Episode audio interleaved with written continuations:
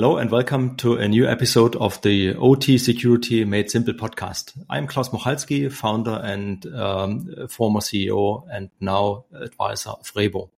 My guests today are Dr. Frank Stummer and Hans-Michael Krause. Uh, Hans-Michael Krause has been working for Bosch Rexroth for quite a long time. Bosch Rexroth, uh, who of our listeners doesn't know, is a provider of um, automation uh, solutions. And for these solutions, security has become a more prominent topic over the years. That's why we thought it would be interesting to have him on the show. And also with me today is uh, Frank Stummer. Frank has been working on these kind of partnerships for Rhebo. Uh, he has worked for a long time with Bosch Rexroth. And with this, I would hand over to you both for a brief introduction. Maybe Michael, you want to start? Yeah, hello everybody. Um, nice to be here in your podcast. Um, I'm um, Hans Michael. I'm 16 years now with Bosch Rexroth, um, different roles. Um, my current role is I'm directing um, ecosystem. So this is a, a, partner network of additional solutions around our automation platform, ctrlX Automation. I guess we are going to talk a little bit about ctrlX uh, in this podcast, so I will present it later on. And um, I'm an automation guy. I'm not a security guy. So I'm looking forward to this conversation and also to learn something from you guys. Yeah, thank you. Uh, my name is uh, Frank, Frank Stummer. I'm uh, a co-founder of Rhebo uh, together with uh, uh, Klaus. And I worked in particular in partnerships like Michael, Bosch Rexroth for quite a long time too. And on the other side, I'm also uh, coordinating research projects uh, for Rhebo, so really on uh, for the future of uh, what we are doing, what we are integrating into automation platforms, for example. Uh, thank you both. So, uh, Michael, confusing with the German and English pronunciation. So, Michael, you already mentioned ctrlX. Uh, the topic of our podcast is OT security made simple. And my question to you is, how do you believe the two get together? Because I believe that uh, the partnership is a very good example. So the partnership between mm-hmm. Bosch Rexroth on the ctrlX platform and uh, the Rhebo solution uh, for OT security is a very good example of how to keep things simple. But how does it work from your perspective? And give us maybe a little bit of historic background, how this partnership came to fruition and what you were looking for as Bosch Rexroth. Yeah, let's maybe let's start by putting a little bit of context. Um, so um, we are here in factory automation. So um, our main work is, I always say, to make machines move. Yeah, um, to make machines move within a factory context. And when we compare um, the OT world uh, compared to to the IT, I always say we are lacking. We are 20 years behind. Yeah. So when you take um, typical automation system that is uh, widely installed um, in the field, you can say that um, those devices are, are, not at all secure. Yeah, um, because a PLC, let's name it a PLC, um, needs to cover different different needs, uh, operator safety and machine safety, and and um, security was was not in focus uh, for a long time uh, in the OT uh, OT industry. Yeah, uh, security is something for the IT guys, yeah, and not for the OT guys. The OT guys need to program a PLC. So, uh, to give you an example, it's pretty easy to log in into uh, most of the widely spread PLCs that are available today in the field with standard passwords. Yeah. Um, taking taking the, the, the let's say the the brand name and uh, as a user and as a password works for or has been working for many of the old PLCs. So, so being 20 years behind is not very good when when when you meet now uh, this famous industry 4 or the IT OT convergence and you want to connect machines to the internet and you want to you want to read out data from the machines right uh, this this opens up a, a, huge field of possibilities also to attack these systems since since they are not state of the art from security perspective. Um, and that was one of the reasons why actually in 2017, I think Frank, we had the first contacts yeah. um, where we met in 2017, thinking about how can we learn also from Rhebo or what things uh, can we do together to help this industry, to help uh, machine building, to help factory automation, to to reach this, let's say, new uh, to reach new security levels because there's a demand for it. Yeah, uh, because everybody would like to connect their machines. And that I think was the starting point of our discussions uh, back then. And and we also wanted to to learn a bit what can we actually do also to to secure our uh, PLC systems, to secure our production. So we are producing our PLCs, servo motors, servo drives, um, mainly in Europe, but also in, in, um, China and the US. So that was that was a bit the, the starting point of, of this partnership.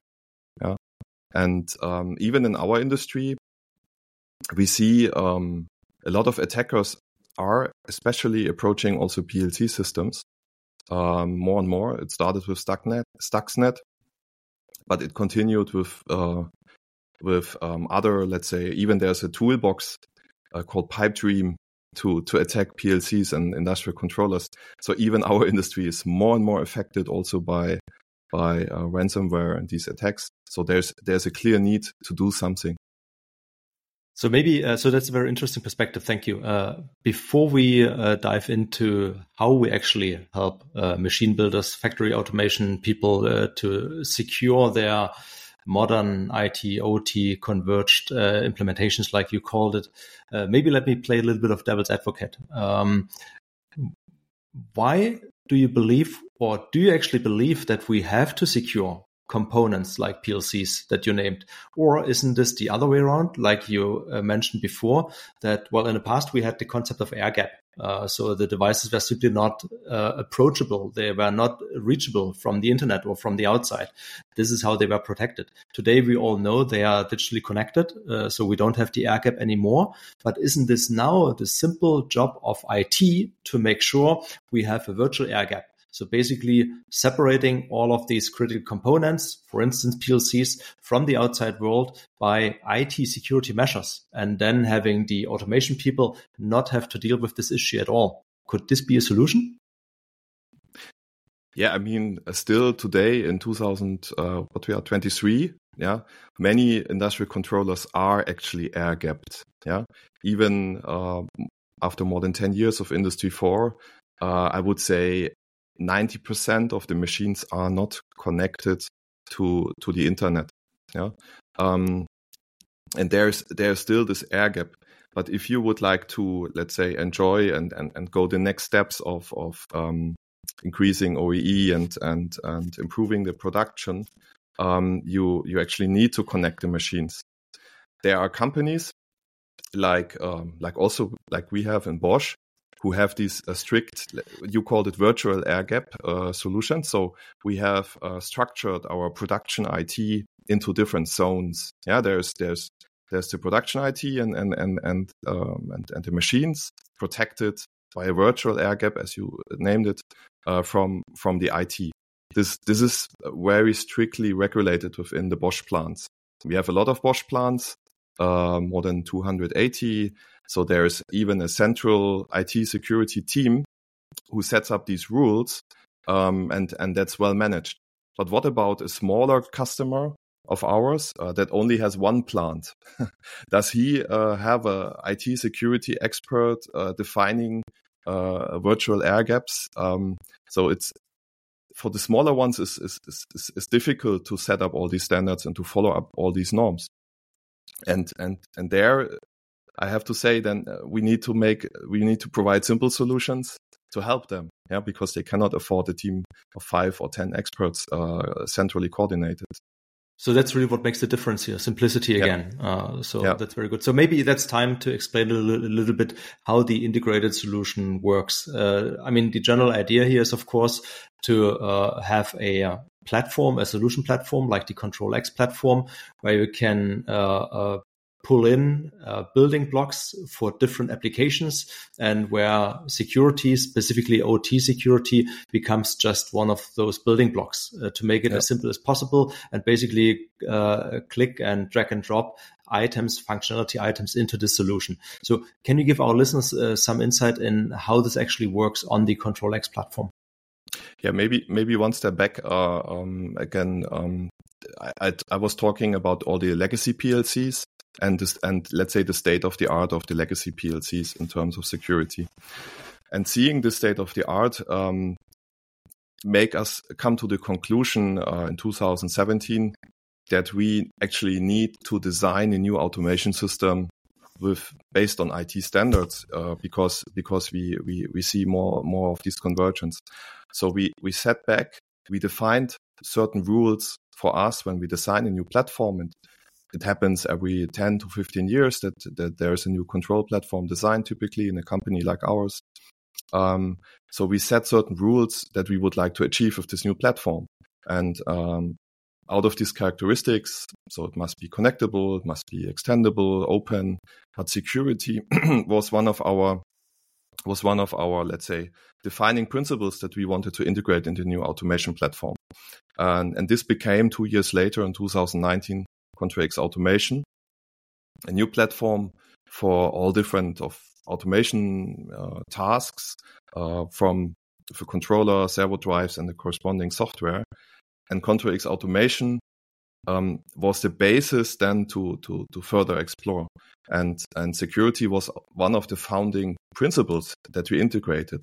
So we followed strict security guidelines, how to develop such a system, yeah, processes, state of the art technologies coming from IT, yeah, as an OT company. and this basically was, was the starting point to, to, um, to, to, to further explore the terms of security.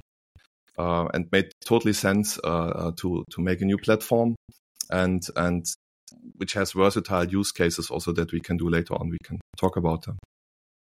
And maybe to emphasize um, uh, exactly this point, uh, the, the, first level, the basic level, is always also in OT, of course, nowadays, uh, to get more security or higher level of security directly in the devices.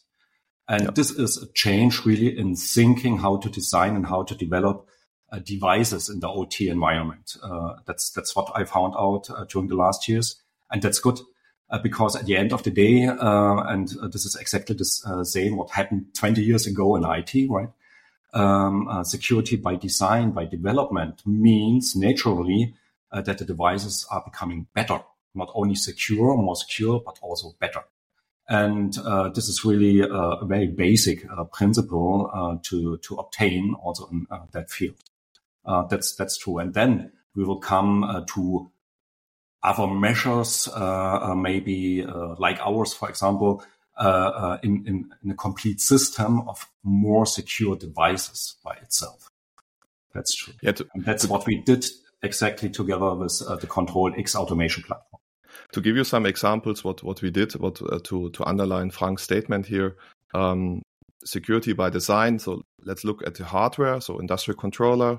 Um, we selected um, we selected components that are secure. So we integrated a TPM chip uh, where um, customers' keys can be stored in a secure way.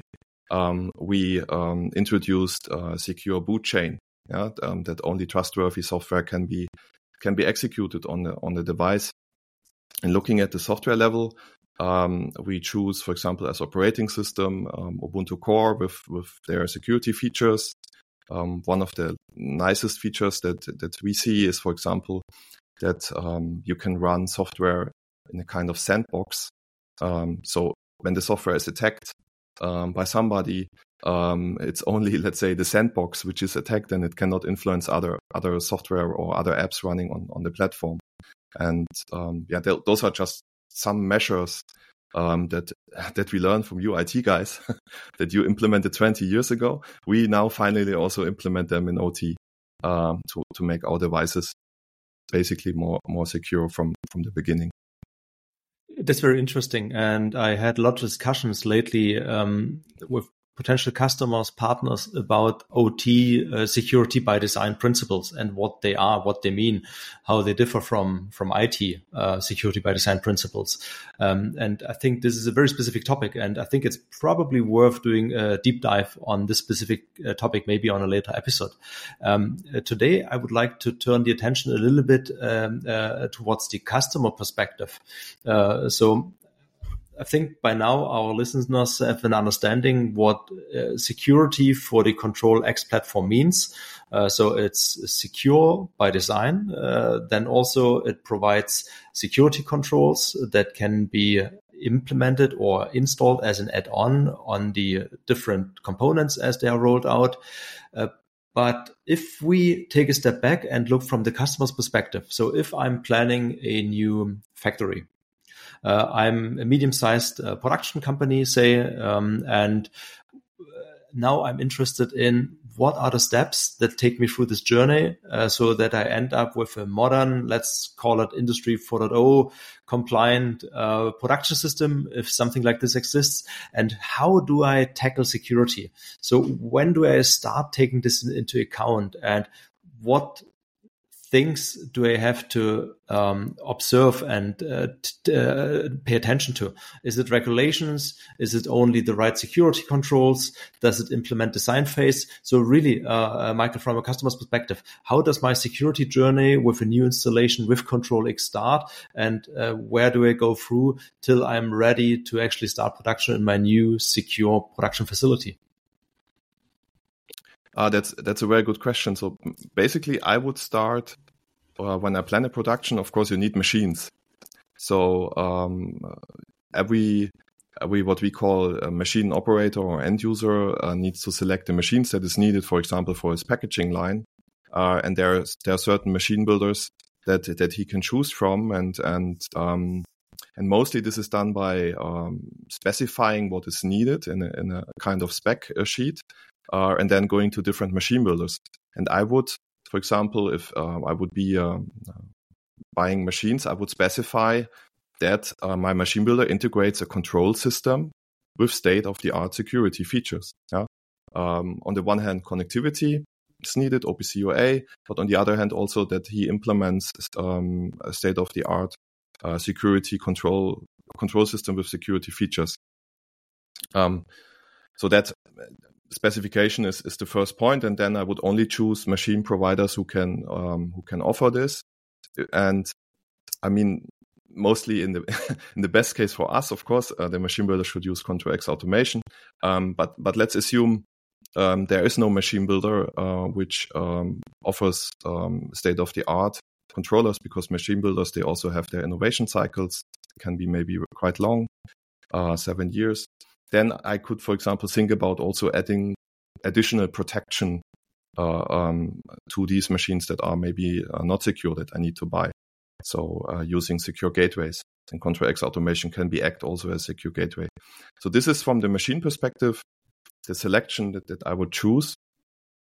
Um, and of course, you need to think about also factory IT and, and how to plan and how to connect these machines. And then you must think about how to protect the factory IT network. Yeah, and maybe this is something where where Frank also can can can join um, from his perspective what can yeah, be done. I, I was on... going to ask, uh, sorry to interrupt, I was going to ask ah. uh, what kind of uh, security frameworks are important here? Uh, because ah, okay. it sounds like um, you should look at what's already existing in terms of, security frameworks, like the uh, IEC 60, uh, 62443 or the 27001. There, there are quite a lot of these frameworks. So as a machine builder, let's assume using the ctrlX platform also for security, what frameworks should they look at? Yeah, as a mach- as a machine builder, I I, I would definitely uh, search for uh, controllers that support um, the IEC six two four four three norm. Yeah, that that that is already a selection criteria um, how to choose a, a, secure industrial control system. And that's a, that's an easy guideline, I would say. Uh, and and we are also fulfilling this norm um, with our main controller, the ctrlX Core.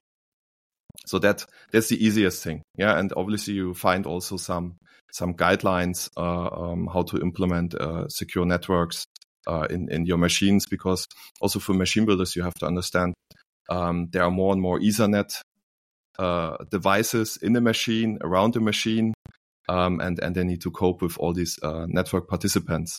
Yeah.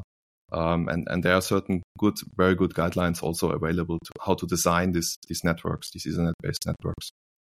Yeah. So Frank, would, would, you would you support this? Uh, uh, and and what what other frameworks are there that you could look into? Are there like uh, uh sector specific frameworks, or is it just this one? How how does the the landscape look like here? Yes, I would add, uh, or maybe I would uh, disagree a bit with you. there are not that many different regulations. Um, so we have indeed some very general regulations, standards like the 64 62443 standard. And this is for me, um, this is a basic standard because it gives a complete framework how to think security and then how to get to a higher level of security and what are the levels of security and all that really basic regulations. And uh, it's a very pragmatic, pragmatic uh, standard uh, from my point of view, indeed. And uh, so then, of course, in the different sectors, you have a bit different standards to uh, to adopt. But uh, in uh, basically, you have a basic framework, and then you have to adopt like an automotive with the TISAX. it's a bit different from the um, 27001 standard, or it's it's adding some more standards, and that's okay. Uh, so there are not that many. It's not that high effort. I would say. And uh, many think, oh, it's uh, that uh, high effort and it's too complex, too complicated. No, it's not. Uh, uh, that's really my personal experience and my personal uh, view. And um, this gives you a very good path, very well defined path, how to reach a high level of security. And your example was a new factory uh, you have uh, in the uh, 62443, you have uh, this approach of the three different roles of the component vendor, of the system integrator, and of the operator. And that's perfect. That's the real world. That's like it is. And okay. so you can really use it.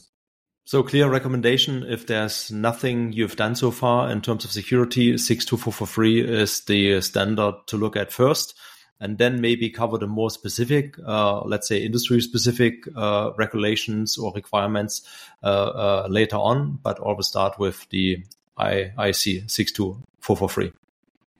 Yes, indeed. Yeah, very good. So while talking about regulation, um, today there are many industries that are regulated in a way that they are forced uh, by the regulator to implement certain security measures in their OT infrastructure, specifically critical infrastructure operators. So we know this from utilities, uh, power plants, but also many other sectors.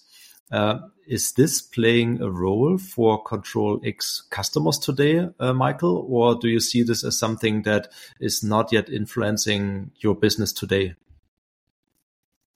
Uh, it is influencing because um, because also there are discussions ongoing for for factory automation or for machine builders and machine users um, that um, that um, can that there might be some regulations in the future. So we have certain customers. I, I, I talked about uh, these long long cycles of innovation in machine building.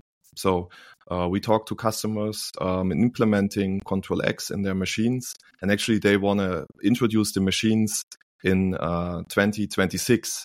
Yeah, so so in three years uh, ahead, they want to plan a new machine, and they are currently already designing, for example, the control system, um, because the cycle is so long. And these kind of customers who look a bit more into the future, uh, they all ask us about security. Yeah, and and they they ask us, can you provide um, security updates uh, for your software? And that's already a selection criteria uh, when you select a control system even though it's not it's not well it's not regulated yet um, i see many customers looking looking into these uh, questions and so and, yeah. what is causing what is causing this thinking at the customers? Is it their awareness like their understanding of the risks? Or is it that they observe regulation in neighboring industry sectors and that they say oh this could happen to me and so i want to be prepared i think it's both sides. I think it's it's it's the examples that that go through media about about the ransomware attacks that that you see that um, that uh, that happened also to the machine building industry uh, in in the last recent years, and it's the it's they observe, of course, also what's what's going on with the Cyber Resilience Act, for example, um, which is not yet decided. So it's it's both ends, I would say. that, that they are looking on these machine builders with the long innovation cycles. But I also have to admit that there are machine builders and machine users who have unfortunately not so much know-how still uh, uh about these topics and and and that becomes dangerous uh, uh, looking into into the next years and into their business. So i would always recommend to every machine builder to have a look for example as you already mentioned uh, uh norm and and to get familiar with these topics. Um, otherwise it will be really difficult maybe in the future to to sell machines actually with which are not secure yeah, and probably also, and we spoke about this in a previous episode, uh, services, consulting services um, with people knowledgeable in OT security, and there are not too many of those still today uh, that they help, especially smaller customers in planning and setting up, and ultimately also running these solutions because uh, we've seen this uh, quite often with many of our customers. Uh, they know that they wanted or even had to implement OT security solutions, but especially uh, for, or for instance, smaller utilities, they always had the challenge that they lacked the the, the, the people uh, who were able to run these solutions. So of course they may have IT staff, they may even have someone proficient in IT security, but that's not the same as OT security. So there is there will be uh, a staff shortage even in the future. Uh, so potentially uh, uh, service companies, uh, consultant companies will play a very important role in helping the uh, uh smaller customers. So, for instance, the typical German Mittelstand customers in uh, production with setting up these new infrastructures and making them secure. Yeah, for sure. I think I think there's a huge potential in, in helping in helping the customers, and um, but uh, to, it's not only security where, where um, for example, monitoring network traffic can help. It's actually, it's actually also, and Frank, maybe we come to this example, is also protecting, for example, the network traffic. Yeah, uh, um, and looking on what's going on on my Ethernet network, um, which which could be also interesting for machine operators, uh, not only from security perspective, but also, for example, in detecting faulty Ethernet devices that might stop a production. Yeah, and, and maybe that's that's something a, a use case we can we can talk about uh, also here in the podcast. Yeah, absolutely. So I find this very interesting, and we've been talking about this, uh, and we we we we call this a surprise benefit to many of our customers because many of our customers they uh, uh, they they they they decide to acquire the solution for their security capabilities, but they end up then using it on a day-to-day basis for troubleshooting uh, because like many of these solutions, including ours, they work by detecting anomalies in the communication, uh, which are caused by security incidents. But it turns out that also technical faults, uh, like a broken network cable, like a malfunctioning PLC or a network controller, that they all generate the same type or a similar looking kind of anomaly. So many of our customers end up using our devices for day-to-day troubleshooting. So that's very beneficial. Uh, but the challenge also is that usually it's different departments at the customers who work on either problem. And so the challenge here, organizational, organizationally, will be to bring the two together, like the operational knowledge uh, for OT infrastructure and the security part. And quite often they are still not working well together. And I guess there needs to be some some some more grease in these cogwheels in the future. Uh, maybe yeah. uh, Frank, you can uh, chime in here and talk a little bit about observations that we have done recently. Yeah, uh, in, indeed, um, the, the, really the majority of anomalies, what we are seeing or what our customers are seeing in their network, has nothing to do with cybersecurity. Uh, to be precise, uh, it has something to do with the network itself, uh, bandwidth issues, uh, broken cables. You, uh, you, said it before, and that, that's that's true. what I can observe is that um, this problem, this organizational problem challenge uh, is becoming better and better. And um, um, also, we have uh, this history together, Michael, uh, in your own production site, uh, and uh, quite a long time now. Uh, and um, so it was. I can remember we sit together on the table with the IT and the OT, and it was very interesting because I felt at least uh, now I'm a bit uh, harsh maybe, but I felt that it was the first time uh, that uh, these colleagues are talking together uh, about really concrete issues, uh, what they've seen. Uh, but uh, sorry for that.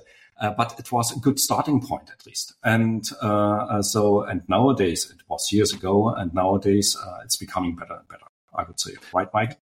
Yeah, and maybe to dive into this example to make it a bit more uh, concrete for for the listeners, um, I, I, already explained two facts.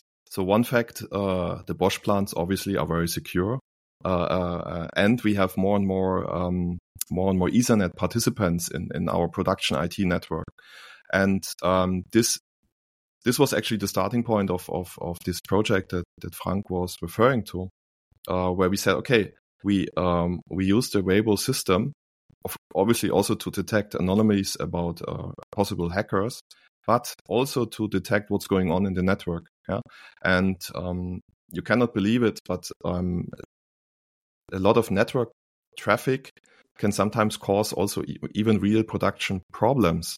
So um, when you have a faulty device, and it's not only PLCs, it can be label printers and so many Ethernet devices that are now in production when you have a faulty, faulty device, it can really jam jam your net network communication, and it can actually stop the important information, like for example, what needs to be produced coming from the MES, can stop this information to reach the important participants to reach the machines, and you can have production problems, even production stops due to that. And and there, I think uh, that's that's the lucky side effect, how you called it, uh, Klaus. Uh, this this lucky side effect um, can actually also, let's say, justify a, a, a, system a system like the Rhebo system to be installed, and also um, uh, bring a fast return on invest already when you see how much your production, when you have a production stop, how much it costs you to have a production stop of one hour of one day. Yeah, uh, and due to a faulty Ethernet device, a crazy thing actually, but but uh, I heard that it happens. um, so to to the, the, the costs that are involved into this already pays off uh, a system like the Rhebo, like the Rhebo system in with one production stop that can be avoided. Yeah. So so it's security on the one hand, but but it's also uh, guaranteeing production on the other hand, uh, and and and uh, proper network communication. That's a very interesting point here. And uh, to me, this sounds like a perfect key takeaway for our listeners. Uh, so security is important. Uh, making it simple uh, for our machine builder customers is a key requirement. Without this, it's not going to happen. But also keep in mind that the system can help you with other things. Uh, keep your production running. And then you suddenly have your return on invest, which is otherwise always difficult to calculate for an IT security um, uh, solution. So there, there have been there have been attempts to calculate ROI on IT security. You can do this, but the way you described it, Michael, uh, like preventing an outage due to mm-hmm. a broken component or a simple thing like a broken cable, is of course paying like uh, many many times over for the installation cost, for the operations cost of a solution like we're describing. So that's very interesting. And I think that's a very nice uh, closing remark that we uh, uh, saw here. And as I said, I'd really like to dive into the security by design topic, maybe in a future uh, episode. This would be very interesting uh, to discuss in more detail for our listeners. Uh, but today I'd like to close this and I thank you very much. And I hand over to you very quickly for your final comment comments? Yeah, maybe I will start. Um, um, it's indeed what we talked about uh, the simplicity and uh, this uh, this partnership between Rhebo and uh, Bosch Rexroth. Uh, so our solution and the ctrlX automation platform. It's a good example because at the end of the day, it's just an application uh, for the user, for the end user. Just an application to be installed very easily, and then you can use such a solution. And uh, this is true with all other applications too, uh, more the automation applications and so on and so on. And this is a perfect example, a real life example of uh, such partnerships. And therefore, I'm really thankful uh, for Bosch Rexroth and Michael uh, for this uh, opportunity. Yeah, thanks. Thanks for for inviting and and for those of the machine building customers or machine users who would think, how can I start? Um, simple um, for example, um, get a get a ctrlX Core, our controller, um, from us and go to the ctrlX store, our app store, and and and download, for example, um, the Rhebo app, yeah, which is available there, um, and and start, let's say, playing around a bit uh, by, for example, using the the controller as a secure gateway for existing installations for existing machines, and see what you can do, separating networks, uh, um, starting with with um, the Rhebo app, and start doing something. Yeah, listening to this podcast is already a, a very good thing. now um, apply what you learned uh, from from Frank and Klaus, and um, maybe also a little bit from myself, uh, and and start applying it directly. Uh, it's not very difficult.